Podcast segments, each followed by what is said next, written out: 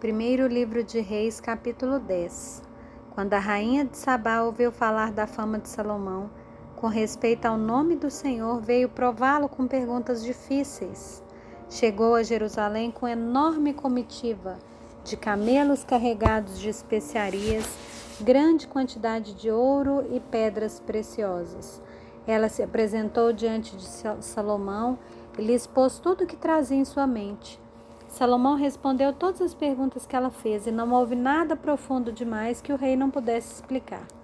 Quando a rainha de Sabá viu toda a sabedoria de Salomão, o palácio que ele havia construído, a comida que era servida na mesa dele, o lugar dos seus oficiais, o serviço dos seus criados e os trajes deles, seus copeiros e o holocausto que oferecia na casa do Senhor, ficou como fora de si e disse ao rei: é verdade o que eu ouvi na minha terra a respeito de você e a respeito da sua sabedoria.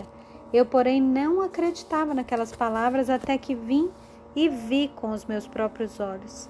Eis que não me contaram nem a metade.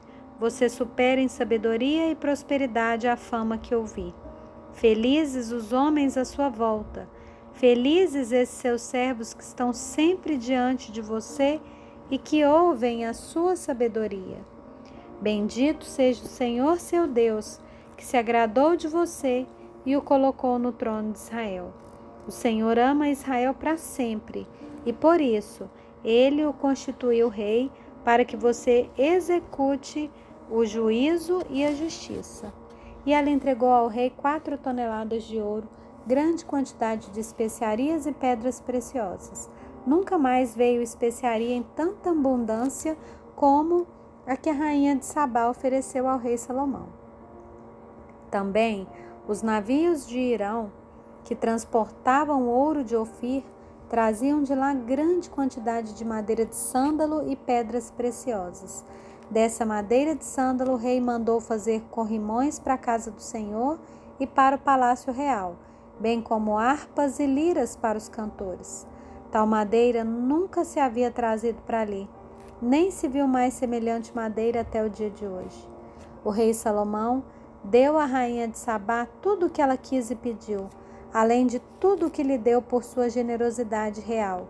Então ela voltou e foi para sua terra, ela e os seus servos.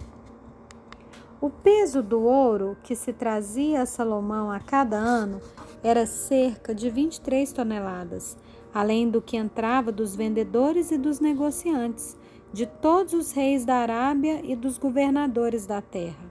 O rei Salomão fez duzentos grandes escudos de ouro batido, empregando sete quilos e duzentas gramas de ouro em cada escudo. Fez também trezentos escudos menores de ouro batido, empregando um quilo e oitocentas gramas de ouro em cada escudo.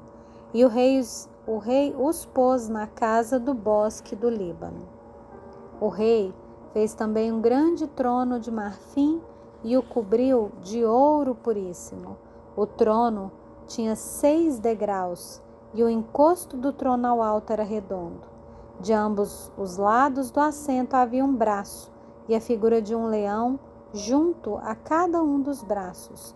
Doze leões estavam ali sobre os seis degraus, um em cada extremo destes. Nunca se havia feito obra semelhante em nenhum outro reino. Todas as taças que o rei Salomão usava para beber eram de ouro, e também de ouro puro eram todos os objetos da casa do bosque do Líbano.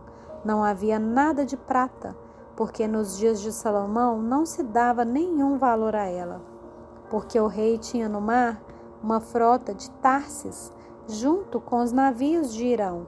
De três em três anos, a frota voltava de Tarsis, trazendo ouro, prata, marfim, bugios e pavões. Assim, o rei Salomão excedeu a todos os reis do mundo, tanto em riqueza como em sabedoria. Todo mundo queria ver Salomão para ouvir a sabedoria que Deus tinha posto no coração dele. Cada um trazia o seu presente, objetos de prata e de ouro, roupas, armaduras, especiarias, cavalos e mulas. Salomão ajuntou carros de guerra e cavaleiros. Tinha mil quatrocentos carros de guerra, doze mil cavaleiros, que espalhou pelas cidades onde mantinha os carros, deixando uma parte junto ao rei em Jerusalém. O rei fez com que em Jerusalém a prata fosse tão comum como as pedras e os cedros fossem tão numerosos como os sicômoros que estão na Cefelá. Os cavalos de Salomão vinham do Egito e da Cilícia, e os comerciantes do rei os importavam da Cilícia por certo preço. Importava-se do Egito um carro de guerra por 600 moedas de prata e um cavalo por 150. Nas mesmas condições, as caravanas os traziam e os exportavam para todos os reis dos heteus e para os reis da Síria.